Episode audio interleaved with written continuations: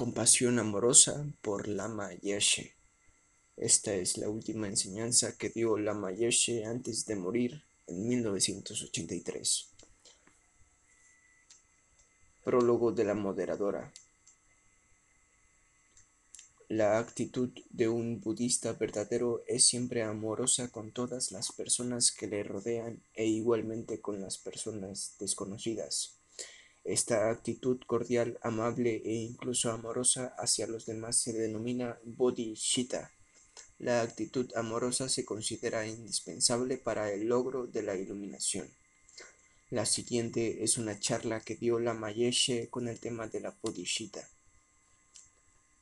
La mejor práctica del Dharma, la más perfecta, la más substancial, es sin duda la práctica de la bodhisattva Creo que es absolutamente esencial para nosotros tener una actitud de gentileza amorosa hacia los demás. La gentileza amorosa es la esencia de la bodhicitta, la actitud del bodhisattva. Es el sendero más confortable, la meditación más confortable. No puede haber ningún desacuerdo hacia esto, ni filosófico, ni psicológico, ni científico. Con la bodhicitta no hay conflictos este o oeste. Este sendero es el más cómodo, más perfecto, 100% libre de complicaciones, exento de dirigir las personas hacia extremos. Sin bodhisattva nada funciona y sobre todo su meditación no funciona y las realizaciones no llegan. ¿Por qué es la bodhisattva necesaria para el éxito en la meditación?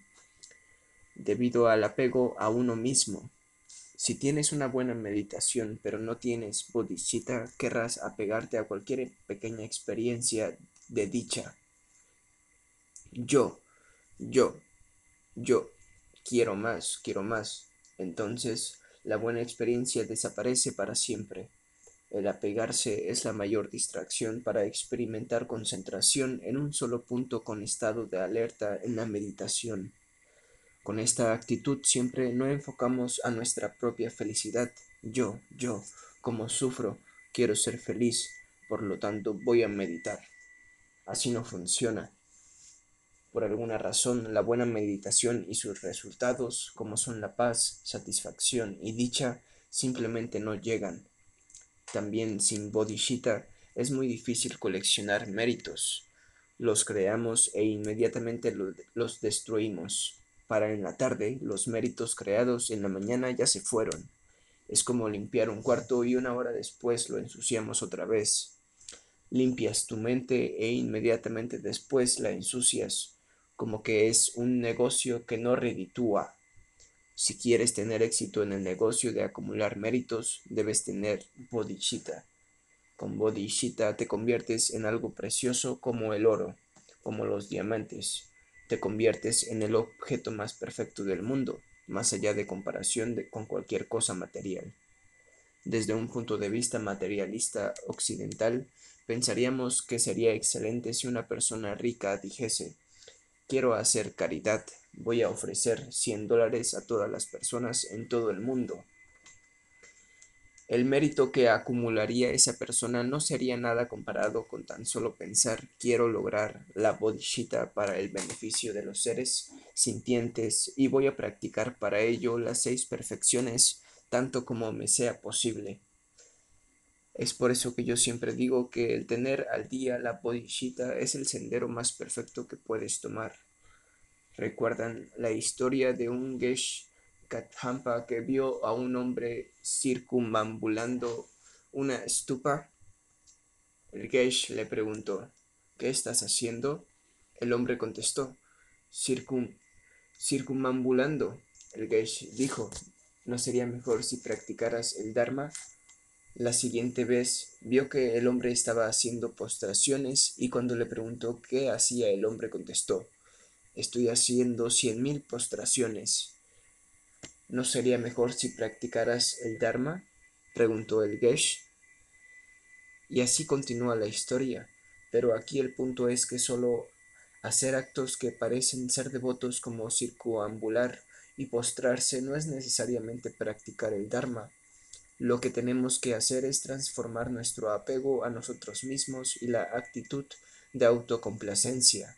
Y si no hemos cambiado nuestra mente en esta forma, ninguna de las otras prácticas que hagamos sirven. Hacerlas es solo una broma. Cuando tratas de hacer meditaciones, a menos que haya habido en ti un cambio interno, no prosperarás. Dharma significa un completo cambio de actitud.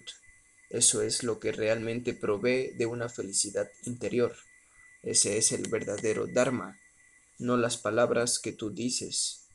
La bodhisattva no es cultivar el ego, ni cultivar el apego, ni cultivar el samsara. Es una increíble transformación, el sendero más cómodo, el más substancial, definitivo, no a medias. Algunas veces tu meditación no es sólida, andas como en las nubes, la meditación bodhisattva significa que realmente quieres un cambio en tu mente y en tus acciones y transformar tu vida entera. Estamos involucrados en relaciones humanas unos con otros. ¿Por qué a veces decimos te amo y a veces te odio? ¿De dónde viene esta mente que anda arriba, de arriba para abajo? Del pensamiento de autocomplacencia, una falta total de bodhisattva lo que realmente estamos diciendo es, te odio porque no estoy recibiendo ninguna satisfacción de ti. Me lastimas, no me das placer. Eso es todo. Mi ego, el apego a mí mismo. Mi ego no recibe ningún placer de tu persona, por lo tanto, ahora te odio. Qué buena broma. Todas las dificultades de las relaciones interpersonales vienen de no tener bodhisattva, de no transformar nuestras mentes. Así tú ves que solo meditar no es suficiente. Si un Geshe Kadampa te viera sentado meditando, te preguntaría, ¿qué estás haciendo? ¿Por qué no te pones a practicar el Dharma? Circumambular no es Dharma, postrarse no es Dharma, meditar no es Dharma. Dios mío, ¿qué es entonces el Dharma? Esto es lo que sucedió al hombre de nuestra historia, ya no sabía qué otra cosa hacer. Bueno, la mejor práctica del Dharma, la más perfecta, la más substancial, es sin duda la práctica de la bodhisattva. Puedes probar científicamente que la bodhisattva es la mejor práctica que hay. Nuestra mente autocentrada es la raíz de todos los problemas humanos. Hace nuestras vidas difíciles y miserables. La solución a la mente autocentrada, su antídoto es la mente que es su opuesto radical la mente del amor a los demás. La persona con mente autocentrada se preocupa solo por su yo, yo, ese yo inexistente. La bodhisattva sustituye al yo por los demás. La bodhisattva crea un espacio en tu mente. Luego, incluso si tu amigo más querido se, se olvidó de ti en una fecha que para ti era importante, no te importa. Bueno, esta vez no me regaló mi chocolate, no importa. De cualquier forma, tus relaciones interpersonales no son para obtener chocolates ni para placeres sensoriales. En la historia de Shenrasik se dice que cuando tomó la ordenación prometió guiar a todos los seres hasta la iluminación, desde atrás como un arriero con sus ovejas. Así trabajó por mucho tiempo, guiando a muchos seres, pero cuando veía a su alrededor todavía faltaban muchos más, y cada vez que se detenía para observar, había mucho más que faltaban. Entonces era tan grande su deseo de poder asistir a más y más seres que se partió a sí mismo en once personas y le salieron mil brazos para poder ayudar a muchos más seres. Para lograr la bodhisattva lo más importante es tener una fuerte motivación, si solo logras sentir la compasión amorosa una sola vez, eso es suficientemente poderoso. Tan solo un flash de esto es muy beneficioso. La actitud correcta es pensar, voy a hacer esta práctica para perfeccionarme y poder ser así de mayor beneficio para los demás. Hay algo mucho más profundo que se obtiene de estar juntos, de trabajar juntos. Si quieres ser realmente feliz, no es suficiente de andar en las nubes en una meditación. Muchas personas que han estado durante años en meditación solitaria han, han salido peor. Al regresar a la sociedad, no han podido relacionarse con otras personas debido a que el ambiente pacífico que crearon en una condición artificial, un fenómeno relativo sin solidez. Con la actitud amorosa, no importa dónde vayas, nunca te sacarás del lugar. Entre más te involucres con la gente, más alegría obtienes. La gente se convierte en el origen de tu alegría porque vives para los demás. Si alguna persona trata de tomar ventaja de ti, tú comprendes. Bueno, en el pasado yo traté de abusar de muchas personas, muchas veces también por mi ignorancia, por lo tanto no te sientes ofendido. Esta bodhicitta es la mejor manera de practicar el Dharma, especialmente en nuestra sociedad occidental del siglo XX. Vale mucho la pena con la actitud amorosa como fundamento definitivamente crecerás espiritualmente. Si te fijas bien dentro de ti, verás que una de las principales causas de tu insatisfacción es el hecho de que no estás ayudando a los demás tanto como podrías. Cuando te des cuenta de esto, podrás decirte a ti mismo, debo desarrollarme interiormente de tal forma que pueda servir a otros satisfactoriamente.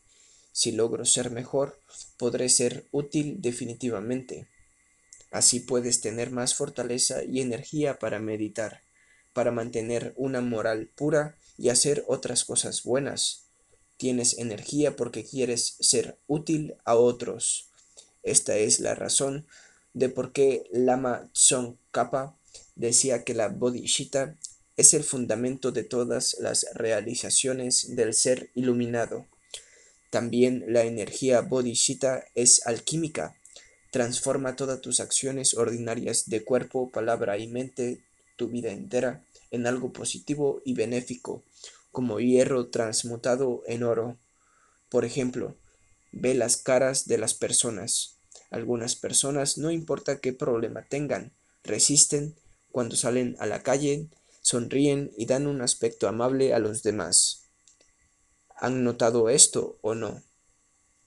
Pero otras personas van por la calle teniendo una actitud miserable y agresiva hacia los demás.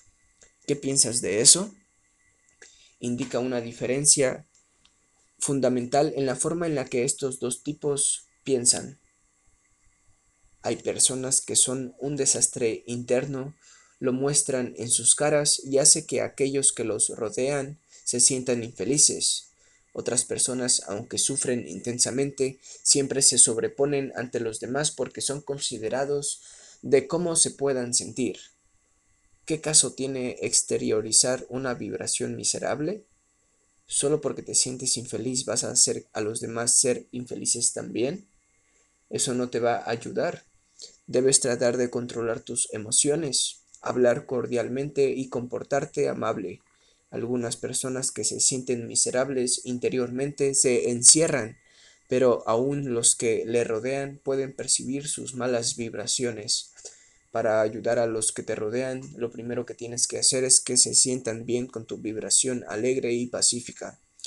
Es muy útil. Si somos prácticos, no vayamos tan allá en pensar llevarlos hasta la iluminación, si no puedes ayudar a otros, lo mínimo que puedes hacer es tan solo no dañar a nadie. De cualquier forma, lo que quiero decirles es que la actitud amorosa o bodhicitta es energía atómica para transformar tu mente. Esto es algo comprobable y no algo en lo que tengas que creer con fe religiosa. Hoy día todo mundo tiene miedo de una guerra nuclear. Si todos tuviéramos bodhicitta, ¿no estaríamos confiados? Claro, con Bodhicitta controlas cualquier deseo de desafiar o matar a otros. Lama Tsongkhapa decía, si tienes Bodhicitta, todas las cosas buenas serán atraídas a tu vida y caerán como lluvia sobre ti. Ahora todo lo que atraemos es infortunio porque solo pensamos en nosotros mismos y no nos interesan los demás. Con Bodhicitta atraemos buenos amigos, buena comida, bueno de todo. Recientemente el Dalai Lama dijo, Si vas a ser egoísta, hazlo en gran escala. El egoísmo amplio es mejor que el estrecho. ¿A qué se refiere su santidad? A que cuando te dedicas a los demás con actitud amorosa recibes a cambio mucho más placer que lo que recibirás anteriormente. Con nuestra actitud egoísta recibimos poco a cambio y lo poco que recibimos lo perdemos. Con gran egoísmo, si ayudas mucho a muchos, mucho a otros, te ayudas mucho a ti mismo.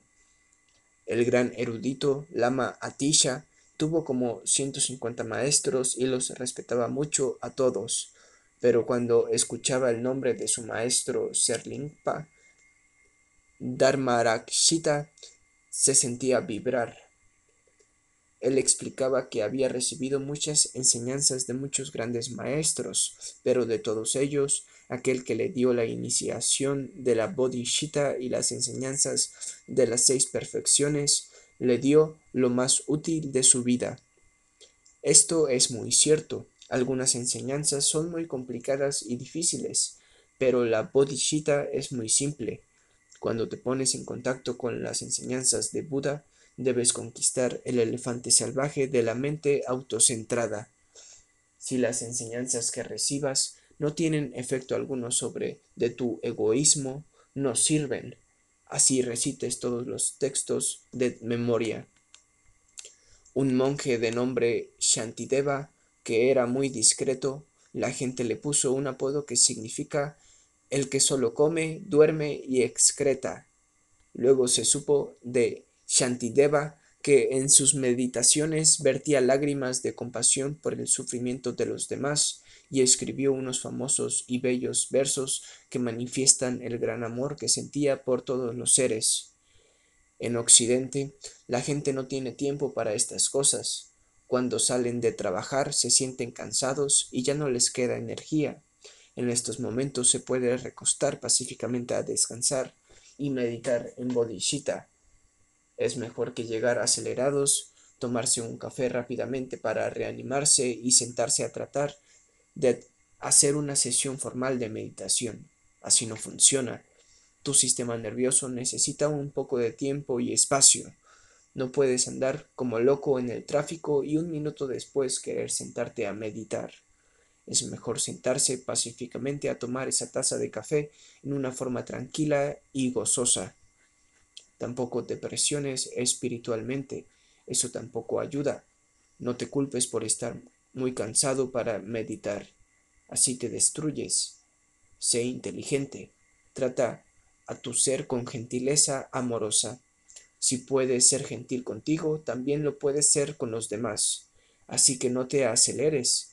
Estamos moldeando una mente, no rocas ni concreto, sino algo orgánico,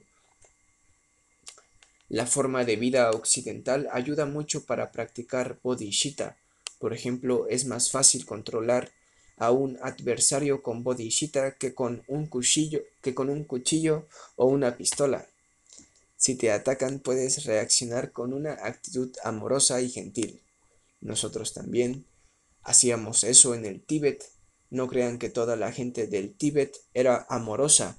En los monasterios había también monjes muy malos y salvajes a quienes nadie podía controlar. Si se trataba de controlar con agresión, se ponían peor. Entonces los maestros los trataban amorosamente y ellos se calmaban. Mucha gente agresiva se puede controlar con amor sin necesidad de hacer uso de la autoridad.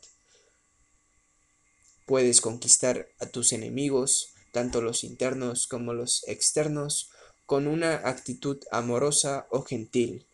En su libro Lama Chopa, el Panchen Lama dice, la autocomplacencia es la causa de toda la miseria e insatisfacción, y considerar a todos los seres más que a uno mismo es el fundamento de todas las realizaciones y el conocimiento. Por lo tanto, bendíceme para poder cambiar la autocomplacencia por amor a los demás. El pensamiento autocentrado es la causa que hay detrás de la frustración y la confusión mental. Ustedes, los occidentales, se aburren fácilmente, pero la bodhisattva nunca aburre. Ustedes han, han oído hablar de muchas formas de meditación en deidades y muchas diferentes iniciaciones. ¿Para qué son todas ellas? Para obtener bodhisattva. Si no te identificas con las deidades tibetanas como Shenresik, la, la deidad de la compasión, entonces visualízate a ti mismo como algo que pertenezca a tu propia cultura. Visualízate como Jesús. Shenresik y Jesús son iguales, completamente libres de egoísmo y completamente devotos para el servicio de otros. En la historia de Shenresik se dice que cuando tomó la ordenación